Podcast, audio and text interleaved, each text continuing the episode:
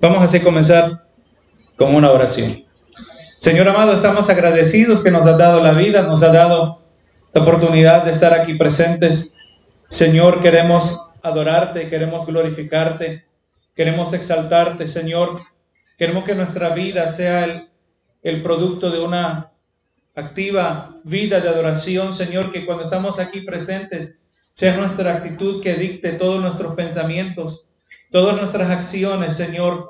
Venimos porque tenemos necesidad, venimos porque así tú nos has diseñado, Señor, para ser adoradores. Tú nos has diseñado, Señor, que nuestra máxima expresión de propósito se hace real, Señor, cuando estamos en tu voluntad. Cuando cumplimos con tus mandamientos, Señor, hemos sido creados para adorarte, para exaltarte, para traer gloria a tu nombre y te doy gracias que nos has concedido este redescubrido propósito, Señor, que estaba perdido en todos nosotros.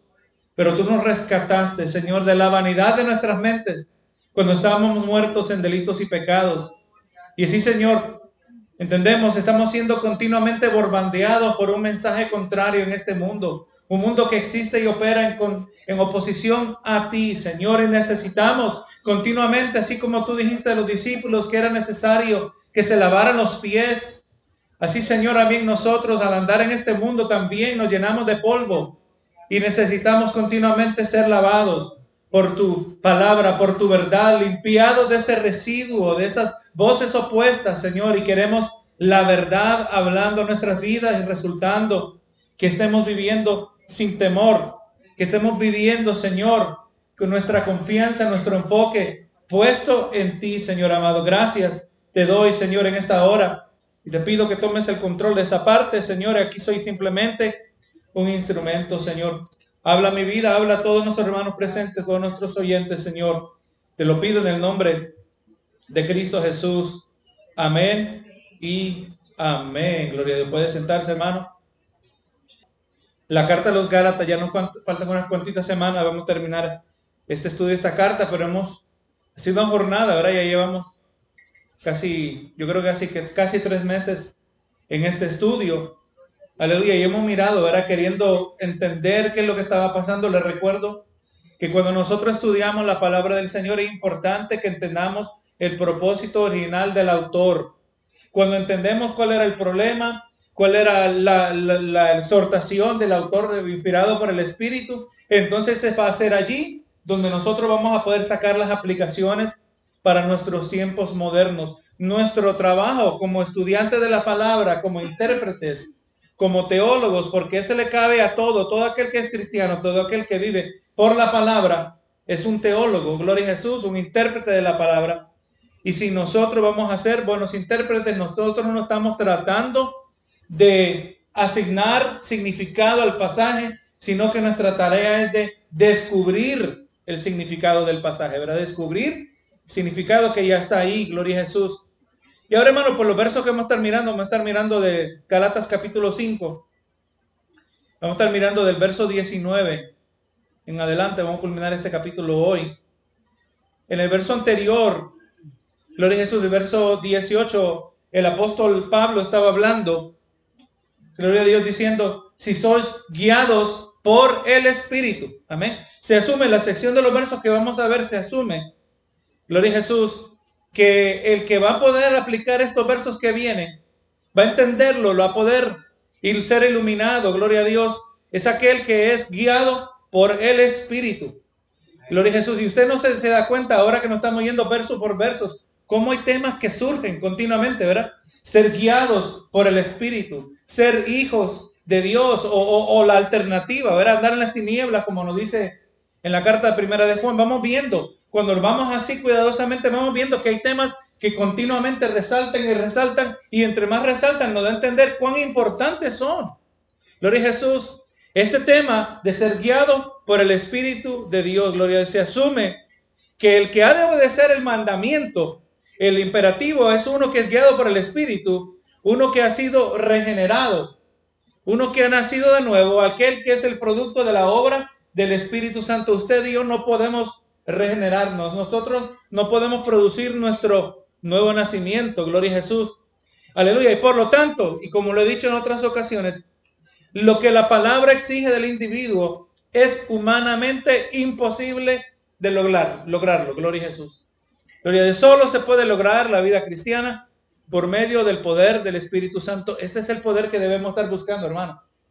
Qué triste, ¿verdad? Cuántas eh, congregaciones y hasta denominaciones se enfocan más en ver manifestaciones y milagros y nosotros no estamos en contra de eso y nos agrada cuando el Señor se glorifica de esa manera, pero el poder que más necesitamos es el poder para vivir la vida cristiana. El poder para mantenernos victoriosos sobre el pecado, mantenernos en obediencia. Bendito sea el Señor. Y este poder, pues, eh, gloria a Dios en nosotros, se va a presentar claro y va a ser definitivo, gloria a Dios, para que nosotros podamos identificar dónde nos encontramos. Le digo, hermano, que lo que es expresado a través de nuestras vidas, nuestro estilo de vida, vamos, tenemos que evaluar qué es lo que esto dice acerca de nosotros. Bendito sea el Señor. Vamos a mirar que si verdaderamente hemos nacido de nuevo, o gloria a Jesús, y, o, o vamos a descubrir que solo hicimos una externa profesión de fe, ¿verdad? Por eso hemos querido buscar tener claridad en estos días y he instruido lo más posible. Gloria a Dios que ya abandonemos esa práctica de decir que cuando yo acepté a Cristo. Porque aceptar a Cristo es demasiado definitivo. Gloria a Dios, aquel que dice que aceptó a Cristo, pues aceptó a Cristo y su vida lo debe reflejar. Pero lo hemos visto que no es el caso, ¿verdad? La gente viene, hace, pasa aquí al frente y decíamos aceptó a Cristo y aquí está nuestro nuevo hermano. Y la semana que viene el hermano no volvió y nos dimos cuenta que no era hermano porque no aceptó a Cristo. Lo que esa persona hizo no aceptar a Cristo, hizo profesión de fe. ¿Verdad? Y con el tiempo, esa profesión de fe va a dar evidencia si hay posesión de fe. Porque por cuanto nosotros no podemos ver el interior del corazón, yo antes, hermano, yo quería ver que cuando alguien aceptaba a Cristo, me gustaba ver que estuvieran llorando, que estuvieran quebrantados, porque ese tenía que ser el genuino indicador, ¿verdad que sí? Pero Jesús no dijo por su llanto los conoceréis. Dijo por su fruto, ¿verdad? Entonces ahora nosotros somos más cautelosos y decimos, se hizo una profesión de fe. Vamos a ver si verdaderamente ahora posee la fe verdadera por el fruto, por su conducta. Gloria a Jesús. Y esa es la meta del pasaje que estamos leyendo, en los últimos versos de este pasaje. Gloria a Dios, dirigiéndose a los Gálatas, pues vamos a ver aquí un contraste entre dos naturalezas, dos maneras de vivir, dos estilos de vida. Le brinda a los Gálatas un modelo general y así también a nosotros de lo que se debe esperar de un hijo de Dios y lo que es también un instrumento del diablo. Y usted recuerda lo que hemos estado mirando en la carta de primera de Juan. Juan es bien, es bien, eh, vamos a decir, bien directo, hermano. Dice, o es cristiano o opera bajo el espíritu de anticristo. O es hijo de Dios o es hijo del diablo. O está en la luz o está en las tinieblas. O, le recuerdo lo que Jesús dijo, ¿verdad? El que, el que no está conmigo está en contra de mí, ¿verdad? El que no recoge conmigo desparrama. O sea, no hay neutralidad espiritual. No, no, pero yo soy amigo del, del Evangelio. Bueno, me duele decírtelo, pero la Biblia dice que eres un hijo del diablo. No, no, yo soy amigo, yo, yo, yo oro de vez en cuando. Bueno, si le preguntamos a la Biblia, y vamos a ser honestos, a uno le duele decir eso, ¿verdad? Pero eso es lo que dice la palabra del Señor. Si no tengo compromiso con el Señor, gloria a Dios, automáticamente o soy hijo de Dios o soy un hijo del diablo. Y eso es lo que está queriendo hacer Pablo aquí en esta carta a los Gálatas, en esta sección. Para que se analicen a sí mismos, para que se analicen a, sus falsos maestros. Le voy a decir, hermano, que usando esta lista es posible, ponía a pensar esta mañana, que los Gálatas usaron esta lista para examinarse a sí mismos. Y en el proceso quizás descubriendo que eran más carnales que espirituales. Bendito sea el Señor. Y que probablemente esa era la razón por la cual ellos fueron vulnerables a los judaizantes. Les recuerdo a los judaizantes, verán, esos falsos maestros que pretendían ser cristianos, que pretendían venir de parte del concilio de Jerusalén, autorizados por el líder, el medio hermano de Jesús, Santiago, ¿verdad? Diciendo, pero que no solo tenían que creer en Cristo, que, pero también tenían que guardar la ley.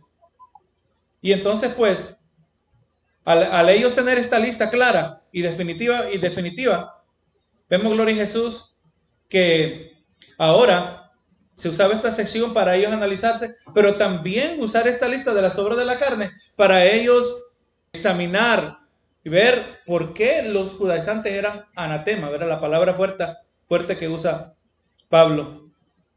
Y antes de entrar, hermano, los versos, es importante, creo que es importante que nosotros demos un vistazo a lo que se llama la tripartina naturaleza del hombre, que creemos que el Dios es compuesto, que el hombre es compuesto de tres partes, el, el hombre, el ser humano, el ser humano que ha nacido de nuevo, ¿verdad? Gloria a eso hay diferencia, hay, gente que opina de diferente manera, cree que el hombre es compuesto de dos partes, es una, una dicotomía. Gloria a Dios, nosotros creemos en una tricotomía, creemos que hay tres partes en el hombre. Vemos el verso de primera de Samuel, primera de Tesalonicenses 5:23 dice, "Y el mismo Dios de paz os santifique por completo, y todo vuestro ser, espíritu, alma y cuerpo, sea guardado irreprensible para la venida de nuestro Señor Jesucristo." Todo vuestro ser, ¿verdad? En otras palabras, espíritu, alma y cuerpo. En Hebreos 4:12 vemos, dice, porque la palabra de Dios es viva y eficaz, más cortante que toda espada de dos filos y penetra hasta partir el alma y el espíritu. Vemos ¿verdad? las dos partes. Y también me dice las coyunturas y los tuétanos, hablando de esa dimensión física, y discierne los pensamientos y las intenciones del corazón. ¿verdad? Estamos viendo ejemplos de una tricotomía, tres partes. No nos debe sorprender si nosotros en nuestro estado eh, que refleje más el diseño original de Dios, que nosotros también reflejemos tres partes, porque también creemos en un Dios que es trino. Obviamente, ese no debe ser un argumento para afirmar que somos compuestos de tres partes, pero no nos debería sorprender tampoco. Gloria a Jesús. Así que vemos, hermano, que el hombre nacido de nuevo, escuche bien, el hombre nacido de nuevo, el incrédulo no es partícipe de estas tres partes. Lo vamos a mencionar. Gloria a Jesús. El que ha nacido de, nuevo consiste de cuerpo, alma y espíritu. Gloria a Jesús. Sabemos que el cuerpo es esa parte de nosotros que nos permite a nosotros interactuar con el mundo físico, el mundo hecho, escuche bien cómo lo digo, de materia física. Amén. Gloria a Jesús. El Espíritu es parte, es esa parte de nosotros que hemos nacido de nuevo, que nos permite interactuar con el mundo hecho de materia espiritual. Amén. Porque vamos a llamarle así. El mundo espiritual no es que es hecho de nada. Muchas veces tenemos esa tendencia, ¿verdad? Es que como es espiritual, es invisible, es impalpable, no está hecho de nada, no, está hecho de otra materia diferente. Y lo mejor que podemos decir es una materia espiritual. Porque el mundo espiritual es tan real o más real que el mundo físico. ¿Verdad que sí? Se refleja allí la realidad de quién es Dios y es más, este, el mundo físico, la realidad del mundo físico depende de la realidad del mundo espiritual. Todo comenzó en el mundo espiritual, si le vamos a llamar así, ¿verdad? Gloria a Jesús. Así que nuestro cuerpo nos permite palpar, tocar, interactuar en el mundo físico, pero nuestro espíritu nos permite así también ser partícipe de las realidades espirituales. Somos guiados, somos influenciados, somos dirigidos. Los que hemos nacido de nuevo, a través de esa nueva realidad espiritual. Gloria a Jesús. Ahora hablando del, del alma, el alma no es lo mismo que el espíritu. El alma, gloria a Dios, es el verdadero yo, mi verdadera identidad, el centro de mis sentimientos. Es ahí donde están mis pasiones, mis anhelos, mis pensamientos. Le recuerdo las palabras de C.S. Lewis, C.S. Lewis. Él decía, tú no digas, tú tienes un alma. Tú eres un alma, pero tienes un cuerpo. Amén uno, yo me acuerdo que tiempo atrás yo decía, yo tengo alma. No, yo no es que tengo alma. Lo que yo tengo es cuerpo. Yo soy un alma. Porque este cuerpo muere y sigo siendo yo. ¿Verdad que sí? Mi identidad, mi conciencia continúa aun cuando este cuerpo muere. El alma es el verdadero yo. Pero el cuerpo, ¿verdad? Es eh, una realidad necesaria porque vivimos en un mundo físico y es tan importante este asunto del cuerpo que Dios uno dijera que nos lleva el alma al cielo y estamos contentos y tranquilos y, y, ahora se acabó todo el problema. Pero vemos que ese no es el final de todo porque, ¿cómo lo sabemos? Que ese no es el ideal, porque la resurrección. La resurrección de los muertos, donde el alma ahora es una vez más unida con el cuerpo. ¿Verdad que sí? Un cuerpo ahora que ha sido glorificado, perfeccionado. El ideal de Dios es una realidad no tanto tan solo espiritual, pero como física. Y por eso nosotros, yo eh, obviamente es mi teoría, mi especulación, porque yo no he ido allá, ¿verdad? Pero en la gloria venidera, nos vamos a sorprender quizás cuán física va a ser esa realidad. Lo sabemos, hermano. Cielo nuevo y tierra nueva. Si el Señor nos dejara en el cielo, perfectamente contentos hubiéramos estado, ¿verdad que sí? Señor, déjame en el cielo, yo estoy contento. Pero no, el Señor dice, hay algo mejor todavía. Cielo nuevo, tierra nueva, ¿verdad? lo que va a ocurrir después del el reino milenial de Jesucristo, ¿verdad? Que lo que vamos a estar mirando el los días miércoles. Así que hermano, el alma es el verdadero yo. Y esto lo estaba mencionando, bien interesante este tema porque hay científicos, doctores, médicos que se están dando cuenta de esta realidad, no saben cómo interpretarlo. Pero de acuerdo a nosotros, nuestra mente está directamente conectada al cerebro. La mente está en el cerebro, asumimos nosotros, ¿verdad? Así hemos aprendido y hasta cierto punto no estamos equivocados la mente está entretejida con el cerebro y lo que ocurre con este cerebro afecta a la mente, indudable, innegable. Pero vamos viendo que la mente no depende exclusivamente del cerebro los médicos científicos se están dando cuenta de estas cosas. ¿Por qué está pasando? Gloria a Jesús que, que ahora están mirando cómo es posible ¿Cómo es posible que una persona que no tiene actividad cerebral, amén? Una persona que no tiene actividad cerebral está, está, está muerto, en esencia. Está bajo anestesia.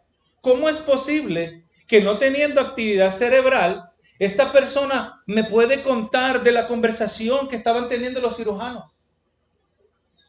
¿Cómo es posible que pueden, ah, estando inconscientes, sin actividad cerebral, pueden contar de que, se, que hay gente que cuenta que se salieron de su cuerpo durante la cirugía? Yo, mi, con una de mis compañeras de trabajo cuenta que ella tuvo una experiencia de esa manera.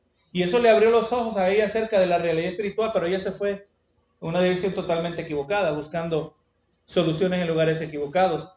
Pero no, hermano, y, la gente dice que podía ver los cirujanos y podía verlos. Esto no es algo raro. Esto es más común de lo que quizás nos damos cuenta.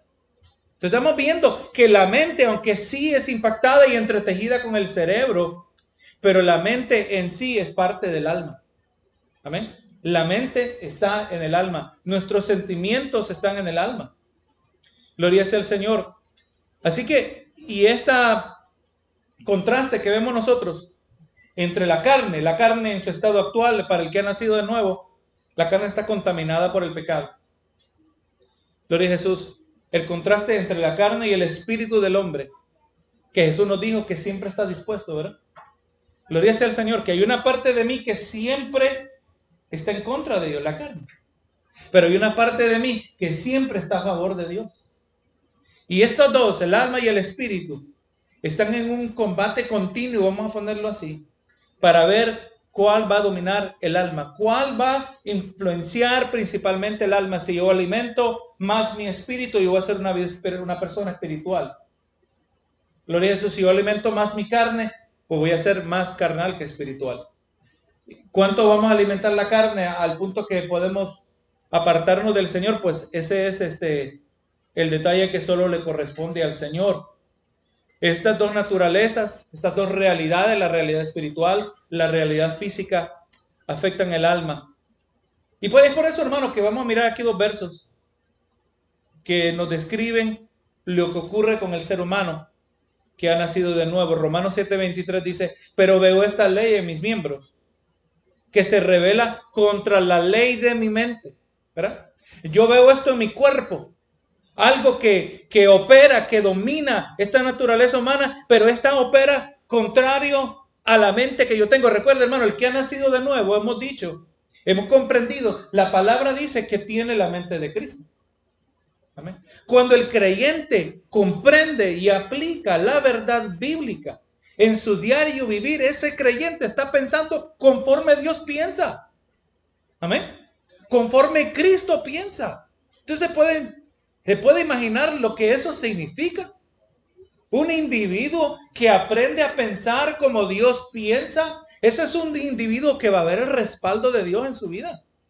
Eso no quiere decir que todo va a salir bien. Aleluya, en términos temporales, pertinentes al tiempo. Pero en términos eternos sí todo va a salir bien. Romanos 8:28, ¿verdad? Sabemos que a los que aman a Dios todas las cosas obran para bien. O sea, quizás ahorita mismo, oye, mira, como que no le fue muy bien, lo mataron. Pero eternamente, oye, sí le fue muy bien. ¿Pero que sí? Porque para el creyente el vivir es Cristo y el morir es ganancia. Por cuanto nosotros poseemos una, una perspectiva mucho más amplia que el incrédulo. El incrédulo solo mira ahora. Solo mira ahora y pasa preocupado por el mañana. Nosotros vamos aprendiendo una perspectiva donde entendemos acerca de nuestra eternidad. Debemos una mente, que aquel que tiene la mente de Cristo va a pensar cómo esto va a impactar su eternidad. Pero esto es lo que está diciendo Pablo. Yo veo esta ley. Mis miembros operan conforme a, ciertas reglas. Y dice, y me lleva cautivo a la ley del pecado que está en mis miembros. Tenemos que estar constantes, eh, conscientes de que nuestro peor enemigo es la carne. No es el diablo, es la carne. Si nosotros no descuidamos a este enemigo, si nosotros le ponemos atención, si nosotros sometemos bajo autoridad esta carne, pero Dios es donde vamos a tener esa victoria. Carata 5:17 dice, porque el deseo de la carne es contra el espíritu. Y el del espíritu contra la carne. Y estos se oponen entre sí para que no hagáis lo que quisierais. Oh hermano, la vida cristiana fuera muy fácil si no fuera por la carne. Porque deseos no nos faltan a nosotros de agradar a Dios, ¿verdad que sí? deseos de agradar al Señor. Hermano, yo no me atrevo a cuestionar a ninguno aquí presente de que tiene un sincero deseo de agradar a Dios. Aleluya. Yo no cuestiono que en todos nosotros puede recibir ese deseo, pero el hacerlo es otra cosa. ¿Creo que sí? El hacerlo es otra cosa. Y entonces tenemos que estar conscientes de que hay esa lucha. Si yo le dedico más, y, cuando hablo de los asuntos de la carne, no estoy hablando necesariamente de la lista que vamos a ver, de los pecados, pero cuando se le da más cuidado a la carne que al espíritu. O sea, usted puede pasar, pasar viendo mucho entretenimiento. Es más, puede pasar viendo el Discovery Channel y moralmente nadie le puede juzgar del contenido de lo que usted está mirando. Pero gloria a Dios, pero le estamos dando atención a nuestro espíritu. Eso sin hablar del que mira telenovela, ahora ya ese es otro asunto. De aquel que mira contenido cuestionable o eh, contenido inmoral. Bendito sea el Señor. Ya ese es, ahí el asunto está claro. No, yo estoy hablando de esa área semi, no, que no es ni blanca ni negra, que es gris. Pero gloria a Jesús, si yo paso dándole más atención a la carne, y no le doy atención en mi espíritu, por definición, yo eso voy a ser carnal. Cada vez más carnal, gloria a Jesús. Así que la naturaleza que nosotros más alimentemos va a dominar el rumbo de nuestra vida, de nuestra alma. Y como hay esa lucha, hermano, entre, ahora hablando del que ha nacido de nuevo, una lucha entre el espíritu y la carne, entonces por eso vemos personas que pueden estar apasionadas por Cristo. Dice Romanos 12.11 habla de, un, mandamiento, pero mire el mandamiento, en lo que requiere, requiere diligencia, no perezosos, fervientes en espíritu, ¿verdad? Estamos hablando de apasionados, sirviendo al Señor. ¿Cómo debemos servir al Señor? Apasionados por Dios, ¿verdad? Amamos a Dios. ¿Qué mejor que nosotros reciprocar a Dios, retornar a Dios el amor que hemos comprendido que ha sido mostrado a nosotros?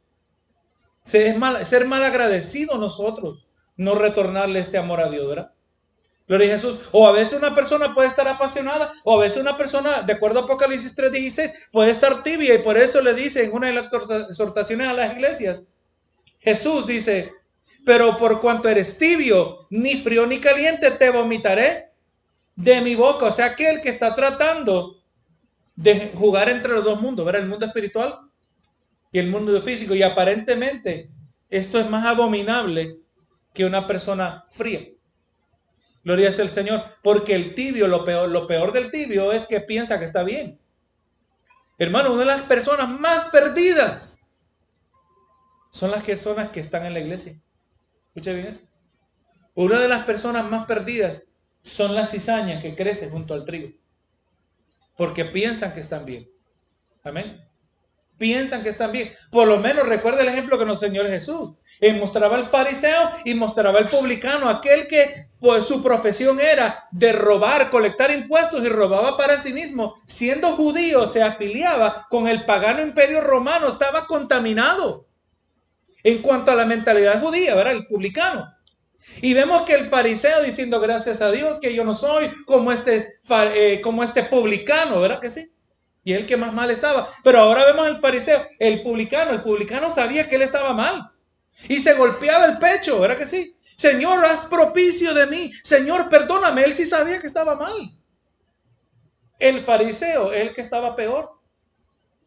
Lo dije Jesús, por eso le digo, una de las personas más perdidas es esa cizaña que crece junto al trigo.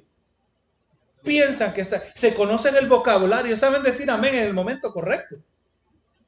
Pero por cuanto no pasamos el tiempo en este espejo que es la palabra del Señor, nunca sabemos. No me decir nosotros, ¿verdad? Esas personas nunca saben que son cizaña en vez de trigo. Gloria es el Señor. Y son tibios en el mejor caso. Y van a ser vomitados. Ahora, como el mismo verso ¿verdad? nos habla, o una persona puede volverse fría Santiago 5:19 nos habla de esa realidad. Dice, hermanos, si alguno de entre vosotros se ha extraviado de la verdad, y habla de que, que alguno que le haga volver, gloria es el Señor. O sea que es por esa realidad, esa lucha entre la carnalidad y la espiritualidad. Yo me acuerdo de un, una persona que tiempo atrás nos estuvo visitando. Usted sabe que eventualmente a todo el mundo le llamamos hermano, ¿verdad? Especialmente si llega con regularidad pero aunque algunos no son hermanos. Pero el asunto es que este hermano estaba poseído por un demonio, hermano. Así que no era hermano. Estaba poseído por un demonio. Y hablamos acerca de eso. Yo le dije, mira, y hermano, y este hermano estaba emocionado, estaba ahí, voy a ir a México, que hay un hermano ahí que reprende demonios. Yo le dije, bueno, yo no te puedo impedir, pero yo no, yo no tengo mucha confianza eso. Porque lo que apartan los demonios no es pura reprensión, hermano. Es los propósitos de Dios. Si Dios no quiere que salga ese demonio, yo me, yo me vuelvo loco sacando demonio y no sale demonio.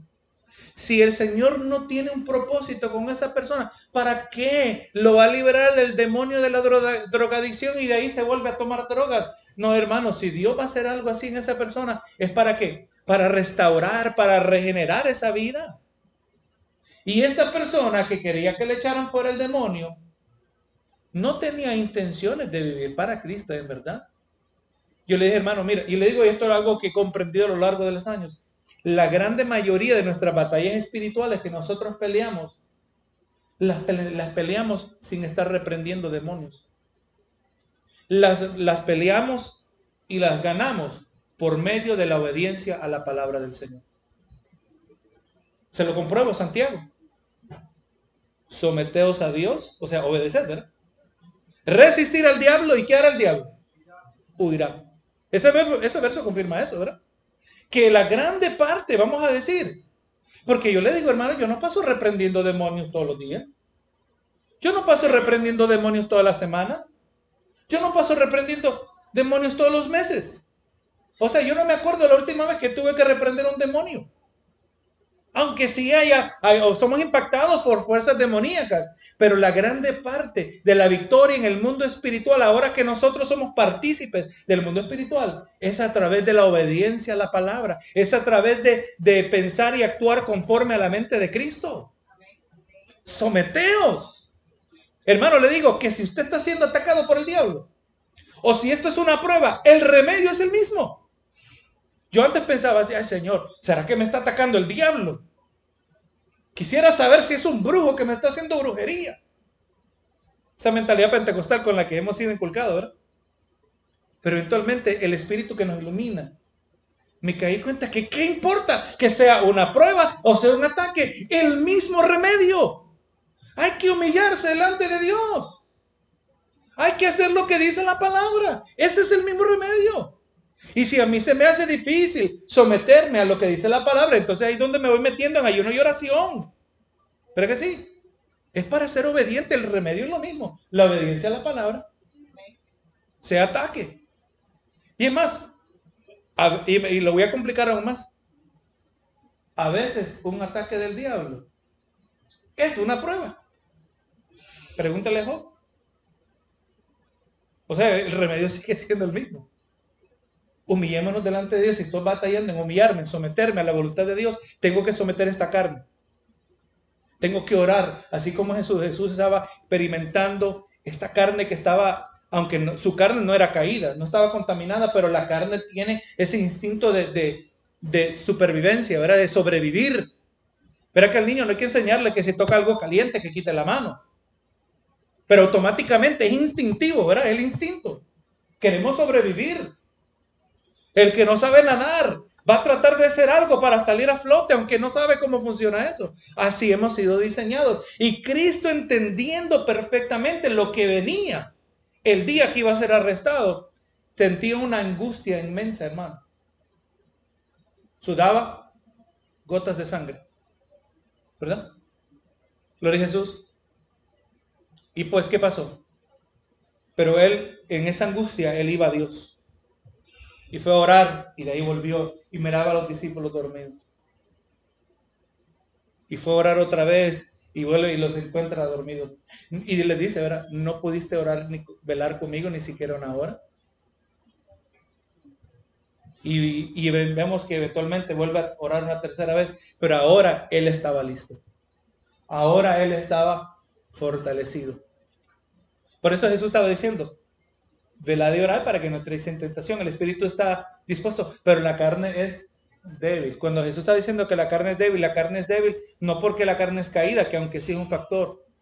La carne es débil porque la carne tiene limitaciones. Amén. Nosotros solo podemos tolerar cierta cantidad de estrés. ¿Verdad que sí? Nosotros solo podemos tolerar cierta cantidad de temor hay personas que el temor los paraliza. Hay personas que por el estrés, hermano, se mueren. ¿Pero que sí? Tenemos limitaciones. Eso es la realidad de la existencia física. No, yo no tengo limitaciones, pastor. Bueno, déjeme ver hasta dónde le llega la mano. Tiene limitaciones, ¿verdad que sí? Es la realidad humana. Yo no puedo tocar, si quiero tocarlo, tengo que agarrar un palo. Si quiero tocar algo que está largo. Yo puedo gritar bien fuerte. No, yo mejor uso el teléfono porque me escuchan mejor. O uso el micrófono como lo estoy haciendo hoy, ¿verdad? Todo esto que usamos, esta tecnología, es reconociendo nuestras limitaciones. Bendito sea el Señor. Y es a eso mínimamente que yo creo que Jesús, o principalmente se refería, la carne es débil. Es sujeta a estas limitaciones. Aunque ahora le agregamos la naturaleza caída, ahora ese es otro factor adicional. Pero el, remedio es el mismo. Hay que buscar de Dios. Gloria sea el Señor. Hay que acercarnos a Dios. Dice verso 19, manifiestas son las obras de la carne, que son adulterio, fornicación, inmundicia, lascivia. Las obras de la carne, hermano. Dios es el único que puede hablar con certidumbre y en esta eterna revelación Él nos da a entender la esencia de la naturaleza caída, como hemos estado mirando. Podemos afirmar que aún en estos tiempos de grandes avances médicos, científicos, tecnológicos, la esencia de la naturaleza humana no ha cambiado. El ser humano en su esencia hoy es igual que el ser humano cuatro mil años atrás. Benito sea el Señor. Y el mensaje de los versos que estamos mirando existe en directo contraste a la noción principal de la psicología moderna. Es más, ahí, ahí está viendo un título de una predicación que lo voy a estar mirando decía, la psicología cristiana no existe. Porque el cristianismo, el mensaje del Evangelio y el mensaje de la psicología son contradictorios, hermanos. Y eso es algo que yo he comprendido. La psicología moderna dice que el hombre intrínsecamente en su esencia es bueno o por lo menos es moralmente neutral y que es dañado por el ambiente en el que se desarrolla. Creció en un vecindario que es un mal vecindario. La psicología moderna niega, hermano, exclusivamente. Eh, la, la psicología moderna es exclusivamente humanista. Un punto de vista totalmente humano. Niega la existencia del alma. Y reduce al hombre a una criatura que opera conforme a pasiones e instintos. Esa es la psicología moderna. Gloria a Jesús. Por eso nosotros nos debe sorprender que cuando la psicología moderna nos brinda soluciones a los problemas para los seres humanos, resultan contrarios al mensaje de las escrituras. Mientras vemos que las escrituras nos dicen que nosotros nacimos de esta manera, con una propensión o una inclinación hacia el pecado. Y así, el pensamiento secular, hermano, dice que el remedio contra todo padecimiento moral y social en nuestra cultura es causado por una falta de educación. Si escuchamos ahorita los candidatos, los que eran los candidatos presidenciales, en la plataforma política presidencial, los candidatos que siempre hablan que si son electos, ellos se van a asegurar de proveer mejores viviendas, transportación, más educación, trabajos, mejores ingresos, cuidado médico y cosas similares, gloria a Jesús. Dicen esta gente también, esta gente con un pensamiento humanista, secular, ateo, ¿verdad? Sin Dios, que el combate contra el racismo se, el racismo se combate eh, con una educación de sensibilidad cultural entrenamiento de cultural sensibility sensitivity la gente es racista porque necesita ser reeducado ¿verdad? no no hermano la Biblia dice que el, problema está en el corazón del hombre un pasado presidente dijo un hombre que nunca ha estudiado puede que robe de una carroza de carga. Pero uno con una educación universitaria puede que se robe todo el ferrocarril. Y eso es lo que miramos, ¿verdad? Esta gente que tiene un conocimiento, hermanos, métodos sofisticados para robar grandes cantidades. Estos, estos sofisticados eh, ladrones a veces se llaman presidentes, se llaman políticos, ¿verdad? Sabemos lamentablemente en nuestros países, el, el, ladrón más grande de todo es el presidente. Este, este pensamiento secular, humanista, ausenta a Dios de todo asunto. Por eso lo vemos, sacan a Dios de, las escuelas, lo quieren sacar de lo sacando de las cortes. Opera contra, contrario, en contrariedad a las escrituras. Entonces reconocemos que el problema no es el ambiente, aunque debemos reconocer que sí ejerce influencia en la persona, pero el problema es la naturaleza con la que hemos nacido.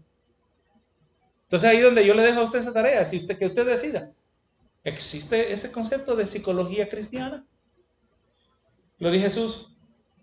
Miremos las palabras de Jesús, Marcos 7:15.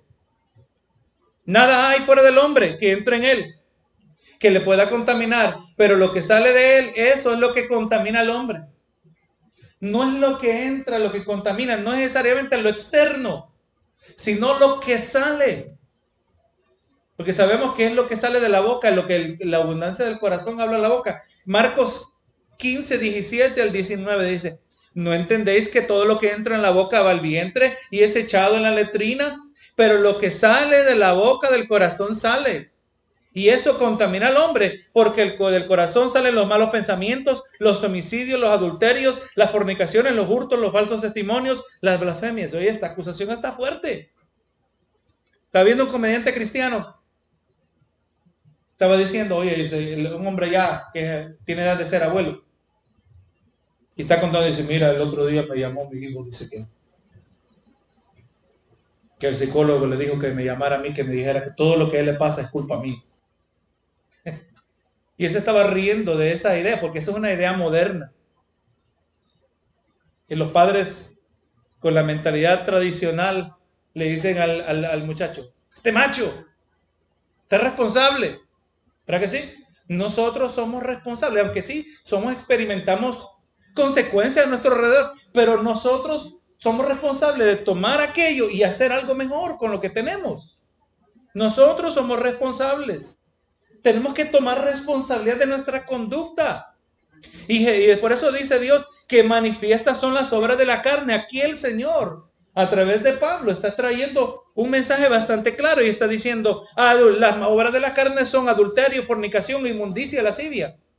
Esto sabemos que estamos aquí, gloria a Dios, en una audiencia mixta, pero vamos a, decir que estos pecados pertenecen a toda clase de inmoralidad. En sentido físico, gloria a Jesús. Se refiere al comportamiento pecaminoso que ocurre fuera del pacto de una relación matrimonial. Es a eso. Fuera de todo eso, hermano, fuera del matrimonio, toda conducta de esta clase es inmoral e y perversa. Y no solo perversa, pero es insaciable. Amén. Usted ve, hermano, los que andan en relaciones homosexuales. Hermano, ellos no están interesados en un matrimonio y ser fieles por toda una vida, aunque sí hay excepciones. No, hermano, ellos que están interesados en tener múltiples parejas. Porque usted cree que hay club de gays. ¿Qué tantos gays tienen que buscar? Si cada uno agarrara pareja, ya no hubieran club. Podríamos decir. Pero no, hermano, es de estar buscando parejas. Hoy en día, aún aquellos que están en un legítimo matrimonio, eh, eh, cayendo en esta mentalidad de, perversiones. Dice, estaba viendo un video de una mujer, dice, mira, es que yo con mi esposo, tú sabes que él es hombre, él casi no habla mucho, no habla de sus sentimientos. Yo necesito una amiga y convence al esposo que se traiga una segunda esposa. A eso le llaman, mire cómo le llaman, le llaman poliamor. Poliamor le llaman, en vez de decirle adulterio. Es pecado, hermano. Ya al adulterio ya no le quieren llamar, le llaman aventuras románticas. Oye, ¿qué, positivo suena eso, una aventura. No, hermano, es pecado. Y esa, esos, esos, esos versos que esos primeros cuatro, que aparecen en el verso 19, pertenecen a, a, toda clase de inmoralidad que es una perversión de la relación matrimonial que, ocurre fuera del matrimonio. Verso 20, vemos varias otra categoría, hablando de idolatría e hechicerías. Pecados que tienen que ver con religión fabricada por el hombre, que también es un producto de la carne. Las obras de la carne contaminan las obras que contaminan su carne y contaminan la relación con Dios. Usted sabe que la palabra hechicería es la palabra farmaqueia, de donde viene la palabra farmacia, farmacéutico. Cuando la palabra está hablando de hechicerías, nos da a entender que este tipo de práctica se usan químicos, drogas, para alterar, el, ánimo y la mente. Interesante que la palabra tiene que ver con esos que se, se fuman un poquito de marihuana para entrar en un éxtasis espiritual. Los Rastafari, una religión que viene de, Jamaica, creo que principalmente. Aleluya. Dios está en contra de estas prácticas. Prácticas que, hermano, usted habla con los hindúes, eh, los hindúes, los indios nativos americanos, ellos, no sé si así se dice, el peyote, peyote, una, una, una, una planta que ellos consumían para entrar en un éxtasis espiritual. Todo eso que altera el ánimo, la mente, Dios está en contra de eso. Prácticas que ellos eh, implementaban para conectarse, aún en la antigüedad, para conectarse con sus dioses, con sus deidades. Así que vemos esos dos que tienen que ver con la categoría de religiones fabricadas por el hombre. Ahora los enemistades, pleitos, celos, iras, contiendas, disensiones, herejías. Estos pecados tienen que ver con las relaciones humanas enemistades que tiene que ver con actitudes de odio. ¿Verdad que sí? Odio que resulta en pleitos. Estas son las obras de la carne. Los celos, que se refiere a toda clase de ira y resentimiento causada por envidiar lo que pertenece a otro. Iras, tiene que ver con esas repentinas y descontroladas expresiones de hostilidad hacia otro muchas veces y frecuentemente sin provocación y sin justificación. ¿Está viendo el video de una de esos protestantes que no son protestantes, hermano, ya. Estos son criminales. A un hombre, no recuerdo todas las circunstancias, que estaba en su camioneta, lo, sacaron y lo golpearon. Y el hombre estaba sentado, medio ido, ¿verdad? Dolido, dolido, su camioneta había chocado a causa de estos individuos. Y veo que un hombre viene de la nada, el hombre está sentado, no está hablando nada y no le está diciendo, pero está tan lleno de ira su corazón por el supuesto racismo. Era un hombre blanco el que estaba sentado en el piso. Y viene un hombre por detrás y le pega una patada, creo que le pegó la patada en el cuello. Y el hombre cae como un trapo. Y el hombre se murió, hermano. Eso es lo que está hablando la palabra, la ira. Gloria a Jesús, sin provocación, sin justificación. Esto es lo que mora en el corazón del hombre que no ha conocido a Dios. Cuando hablamos de esas contiendas, disensiones, herejías, envidias, pues están hablando de esas expresiones de pecado que, aleluya, están, son específicamente eh, hablando en más detalle de los, de los pecados que miramos eh, anteriormente. Se refieren a esa animosidad, ese rencor entre individuos y grupos, sentimientos que pueden eh, continuar aún después de que el conflicto original ha desaparecido. Es más, hay un libro que se trata, fue escrito aún que relacionado a este tema, Romeo y Julieta. Romeo y Julieta eran dos jóvenes, uno pertenecía a una familia, ella pertenecía a otra familia, familias que por años se odiaban. Y estos dos se enamoraron, de eso se trata la historia. Pero el asunto es que la familia había pasado tanto tiempo que las familias ni sabían por qué se odiaban el uno al otro. También hay un relato histórico eh, en el estado de Estados Unidos de dos familias que se odiaban, the Hatfields and the McCoys. Amén, hasta han hecho películas de eso, documentales, de eso que hay en el corazón del hombre, que se odian sin saber, los judíos y los musulmanes, o los musulmanes hacia los judíos, ¿verdad? Hay ese odio. Verso 21 dice, envidias, homicidios, borracheras, orgías y cosas semejantes a estas, acerca de las cuales os amonesto, que ya os lo he dicho antes, que los que practican tales cosas no heredarán el reino de Dios. Así que estos pecados, hermanos, pertenecen a aquella parte y son mencionados y son puestos juntos porque eran parte de la adoración pagana, hermano. Eso yo le recomiendo que busquen un comentario bíblico, se necesita un poquito más detalle de esto, ¿verdad? Pero estas eran las prácticas que eran parte de la la adoración pagana. Y es a esto que está refiriendo Pablo en estos versos. Y le está diciendo, y cosas semejantes a estas. O sea, hermano, que si esta lista de 17 pecados no fuese suficiente, nos está diciendo que esta no es una lista completa, sino que es una lista representativa. O sea que entendiendo estos pecados, vamos a entender que hay muchos otros pecados que Dios está en contra y dice que los que practican tales cosas no heredarán el reino de Dios. Así que con esta advertencia, pues Pablo no solo exhorta a su audiencia en Galacia, no, eh, exhorta a su audiencia en Galacia que tiene que hacer un cambio de conducta. Hermano, no es posible que una persona que haya nacido de nuevo y que todavía ah, participa habitualmente, en la palabra clave, de estos pecados. Gloria a Jesús, habitualmente. Porque, ay Señor, pero a veces yo me enojo, pero a veces yo esto. Hay unos que son claros que nunca debemos, pero hay otros que, Señor, yo estoy en esa lista. El asunto es acciones habituales, como estilo de vida. Las escrituras siempre asesoran el carácter de una persona basado no en sus acciones comunes, eh, eh, basado en sus comunes acciones habituales, no en sus ocasionales. Por eso lo vemos en el libro de Juan. Y dice, ¿qué dijo Juan? Que cuando pequemos, ¿se acuerda? Abogado tenemos, o sea, se entiende que no nos dedicamos al pecado, pero cuando pequemos, porque vamos a pecar, porque somos imperfectos, por eso esperamos un día ser eh, rescatados y glorificados nuestra naturaleza humana. Mientras eso no sea el caso, todavía vamos a pecar. Pero con la ayuda, con la obra de la palabra, el Espíritu Santo obrando en nosotros, el, Dios nos da el poder. Para tener victoria. Y aunque el pecado brota de vez en cuando. Pero esa no es nuestra práctica, ese no es nuestro hábito. Y cuando pecamos, ¿qué hacemos nosotros? Practicamos el arrepentimiento. Le pedimos perdón al Señor. Y el que participa del pecado como práctica no va a heredar el reino de Dios y va a dejar de ser partícipe de la gracia divina.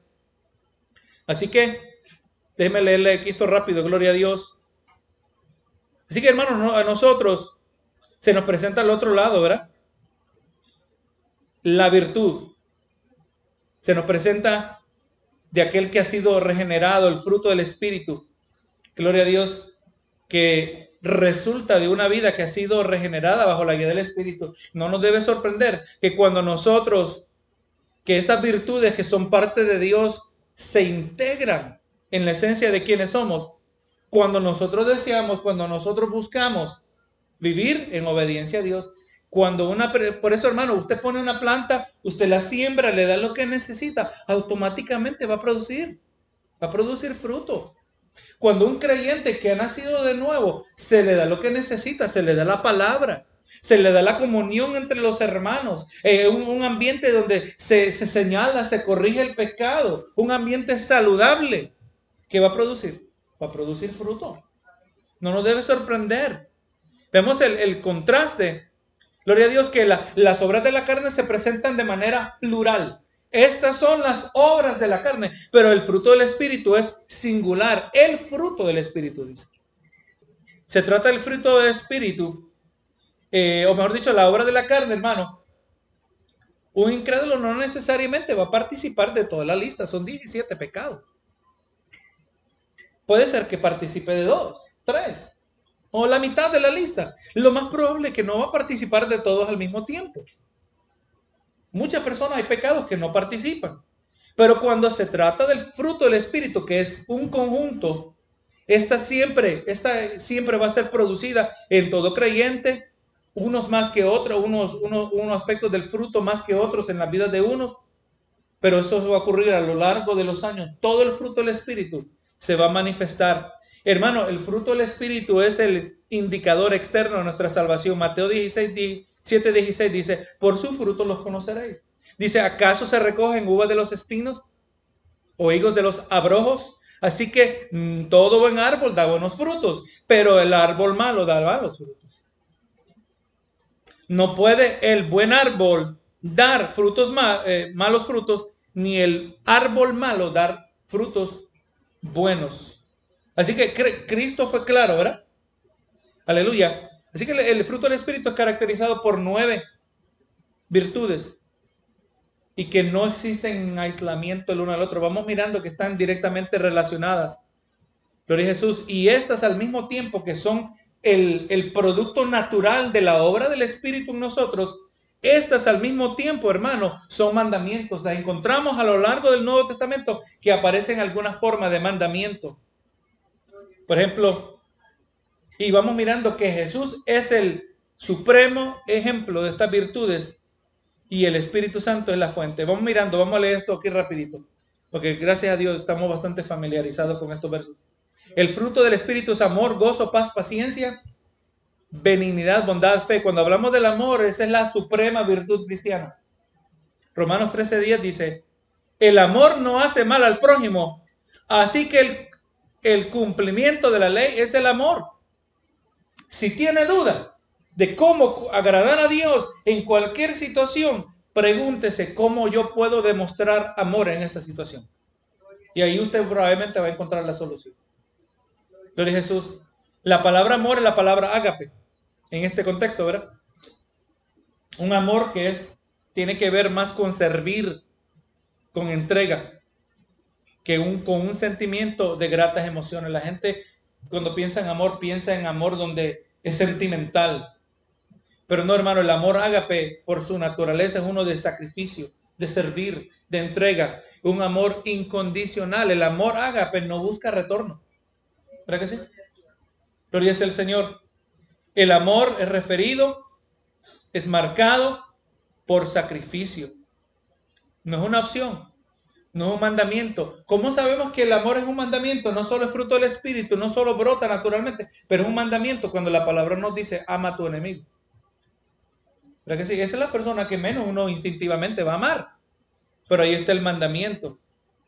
Vemos el gozo, el gozo, hermano, y me gusta como lo dice aquí un autor, el gozo es la alegría que es el producto de las realidades espirituales. Amén.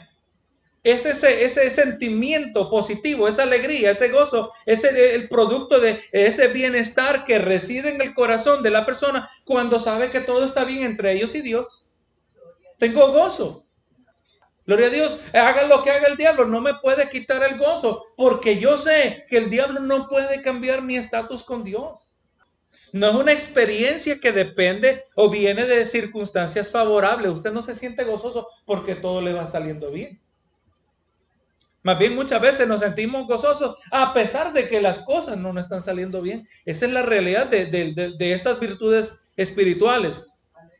Eh, el gozo no es un sentimiento que es el producto de, ser estimulado divinamente. O sea, Dios me pone un sentimiento agradable. No, no, no, hermano. No es simplemente que Dios estimula ese sentimiento en nosotros.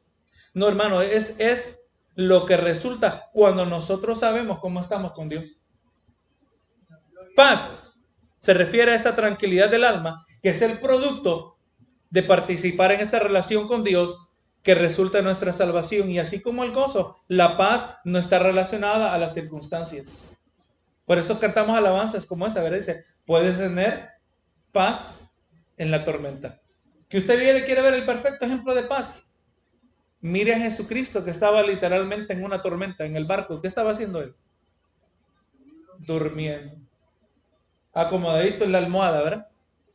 y los discípulos. Y, dice, mire, Señor, no te tienes cuidado de nosotros que vamos a morir. Ellos muertos de pánico, de temor. Y Jesús durmiendo, él tenía paz, ¿verdad?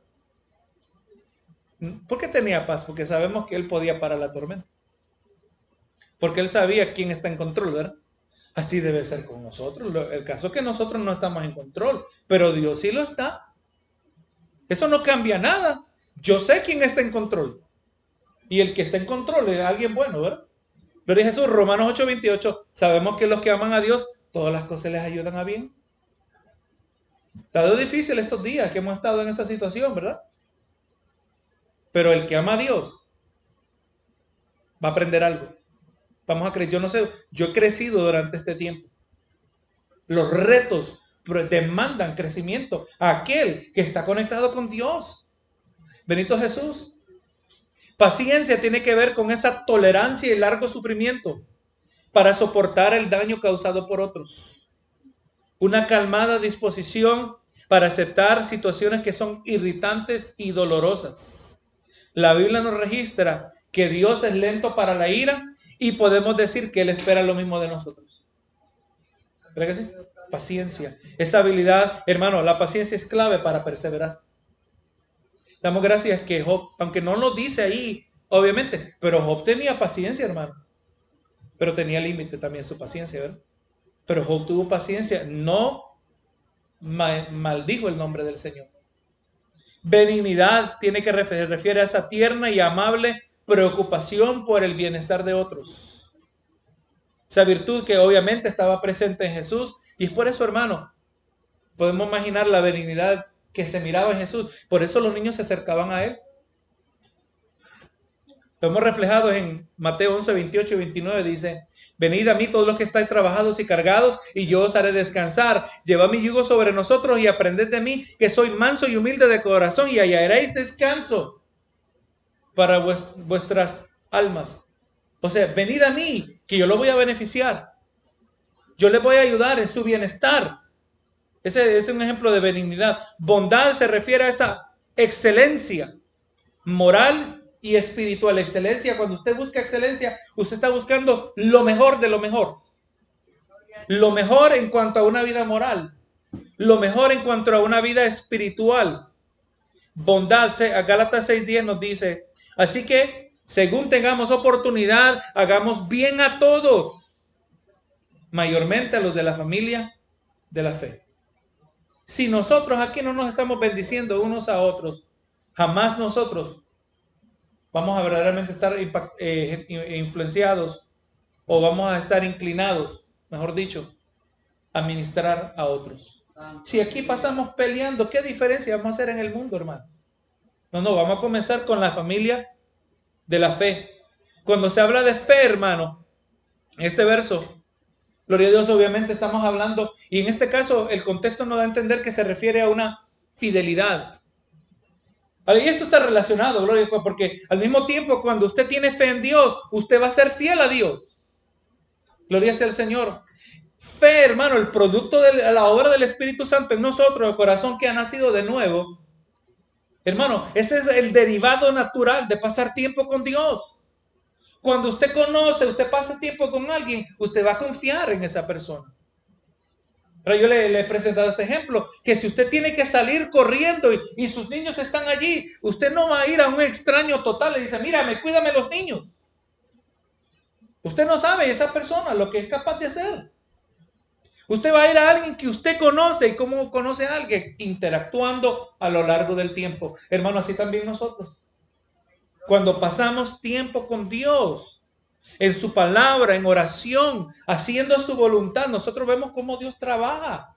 Vemos cómo Dios piensa, cuando vemos cómo Él se manifiesta a través de nuestros hermanos, cómo ellos modelan a Cristo. Vamos aprendiendo a Dios y vamos aprendiendo a confiar en Dios. Y nos vamos a manteniendo fieles al Señor.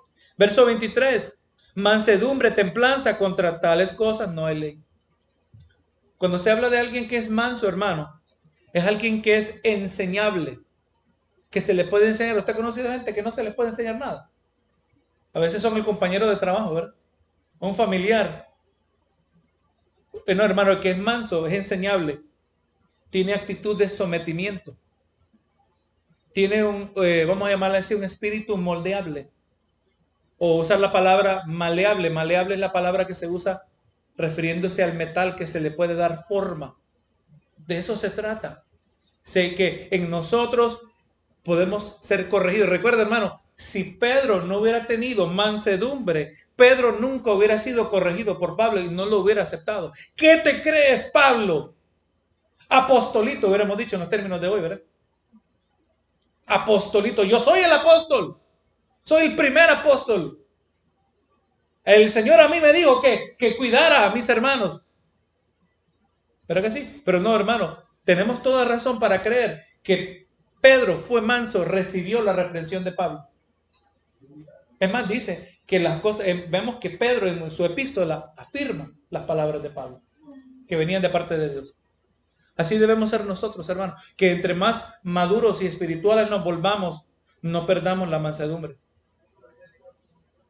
Siempre va a venir, recuerda hermano, somos expertos en ver la viga o la paja en el ojo del hermano y no podemos ver la viga en nuestro propio ojo. ¿Por qué usted cree que Dios nos ha colocado dentro de la comunidad de la fe?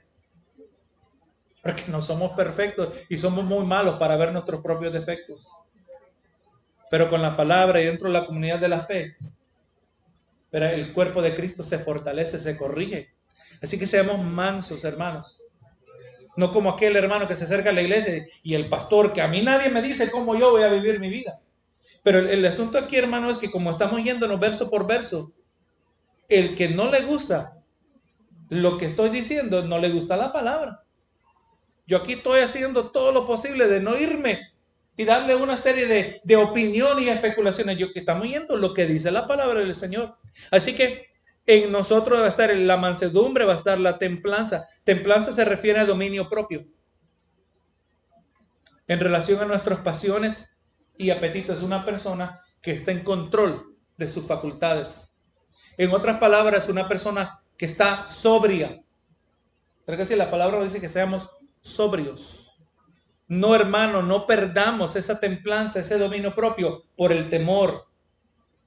No, terma, no, tema, no perdamos ese dominio propio por circunstancias externas a nosotros. Del momento que nosotros dejamos de ser guía, guiados por el Espíritu Santo, vamos a ser víctimas de las circunstancias. Pero mientras usted sea guiado por el Espíritu, aunque hasta nos, hasta nos maten, siempre seremos victoriosos. Amén. Escucha bien esto. Si yo estoy en la voluntad de Dios, me pase lo que me pase, yo soy victorioso en Cristo Jesús, soy vencedor.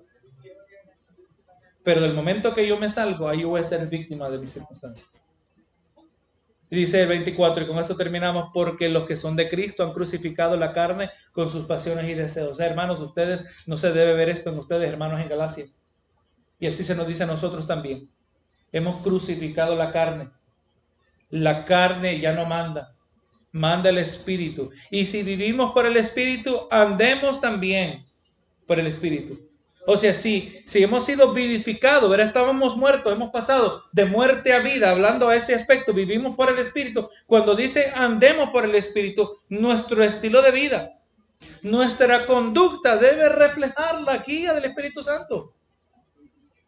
Semanas atrás, días atrás, no sé, quizás usted tuvo que decidir, oye, yo sé que hay un virus, pero yo necesito congregarme. ¿Cree que sí? Yo sé que hay esa amenaza, pero necesitamos ser obedientes al mandamiento. Y tuvimos, Señor, no sé si quizás usted dice, ¿qué hacemos?